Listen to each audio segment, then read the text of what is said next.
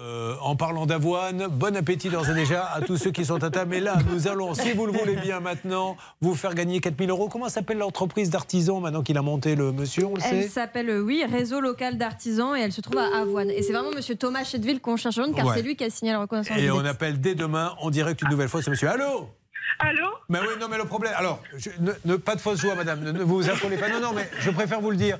On est super à la bourre. Euh, Oui, je sais. Oui, donc- Je vous écoutais. Je remets ça pour demain avec un autre tirage au sort. Mais Oh non attendez, attendez. Je vais faire en sorte que vous ne soyez que 10 à tirer au sort, donc une chance sur 10 de gagner demain. Ça vous va Non, je veux gagner aujourd'hui. Mais moi, quand une femme me demande quelque chose, je suis un gentleman, je lui dis oui, vous avez gagné 4000 euros